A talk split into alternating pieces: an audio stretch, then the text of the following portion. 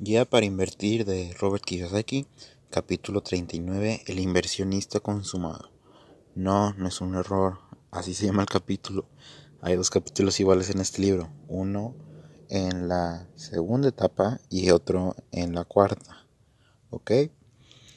Y bueno, pues ya sabemos lo que es un inversionista consumado. Son aquellos cracks, aquellos peces gordos que tienen la capacidad de crear una compañía y sacar sus acciones, más bien, vender sus acciones al público. Porque es muy diferente ser comprador de acciones a ser vendedor de acciones. Los vendedores de acciones son los multimillonarios. Y bueno, el padre rico Robert nunca se hizo un inversionista consumado. Mike tampoco. Y Robert, pues, nos relata su historia. o sea, les digo, este libro se escribió en el año 2000, estamos a 2021, no sé si lo hizo o no, pero su historia es que alrededor de 1994 él pues ya tenía mucho dinero, tenía libertad financiera, vivía bien, millonario, todo bien, era un inversionista sofisticado y dijo, ¿sabes qué? Mi meta es hacerme un inversionista consumado.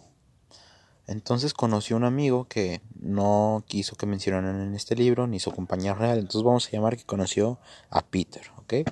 Y su amigo Peter, él tenía mucha experiencia en la bolsa porque había sacado muchas empresas al público y todo ese rollo. Y Robert, ¿qué saben qué hizo? Él fue y le dijo, ¿sabes qué, güey? Yo quiero trabajar gratis para ti, para aprender de ti. Y Peter sacado de pedo dijo, bueno, lánzate a Perú, analiza una mina y regresas. Y si me haces un buen informe, te dejo trabajar para mí gratis para que aprendas. Robert dijo, ¿sabes qué, güey? Me lanzó a Perú, así, fue una decisión súper importante en su vida porque lo trajo muchos beneficios. Se lanzó a Perú, regresó, empezó a aprender y juntos sacaron una compañía de energía a la bolsa canadiense. Y ahí es donde Robert aprendió todo el desmadre y todo el dilema de lo que es sacar una compañía a la venta. O sea, que las acciones salgan a la venta al público.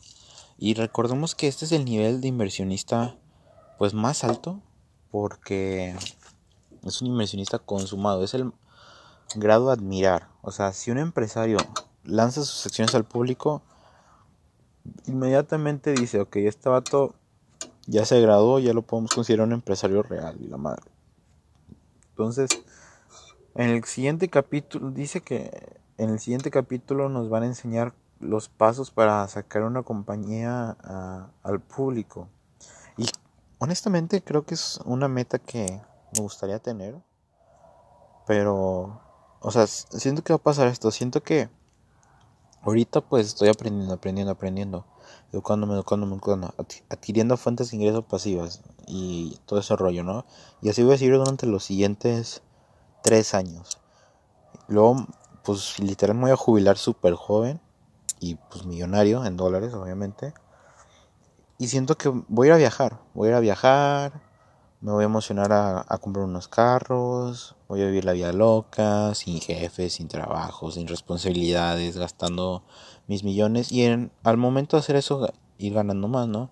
Pero estoy seguro, estoy seguro que en algún momento me voy a aburrir y me voy a poner a crear algo entonces creo que una gran meta que podría tener es antes de los 30 años sacar una compañía, crear una empresa y sacar sus acciones al público. Mm, creo que lo voy a hacer en la Bolsa Mexicana de Valores, pues porque yo soy de México, es un terreno conocido y la empresa, que no les voy a decir qué, pero que la empresa que yo pienso crear tiene mucho, mucho nicho en este país. Y pues bueno, estaría bueno, ¿eh?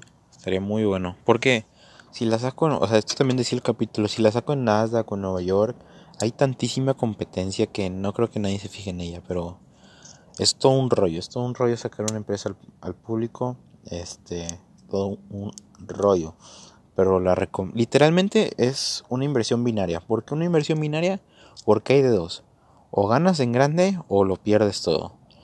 ¿Por qué? Porque tú tienes que juntar una mesa de inversionistas que van a ser el 10%, no, si el 10% de los accionistas que van a poseer el 90% de las acciones y les tienes que decir que metan lana, metan lana, metan lana y luego lanzas la oferta pública, ¿no? Para que todo el mundo pueda comprarlas. Pero si un, un inversionista se raja y es cuando sube tantito el precio de la acción retira, ese retiro, no sé si sepan la oferta de ley o demanda cómo funcionan las acciones, pero ese retiro afecta al precio de las acciones. Entonces, hay de dos, o vas por todo o lo pierdes todo. Entonces, yo creo que sería muy interesante hacerlo. Y es como el... Es como lo que hay que aspirar, ¿no? es lo que un empresario aspira, de que hacer su empresa tan grande que pueda lanzar sus acciones, vender las acciones al público, hacerlo una empresa pública.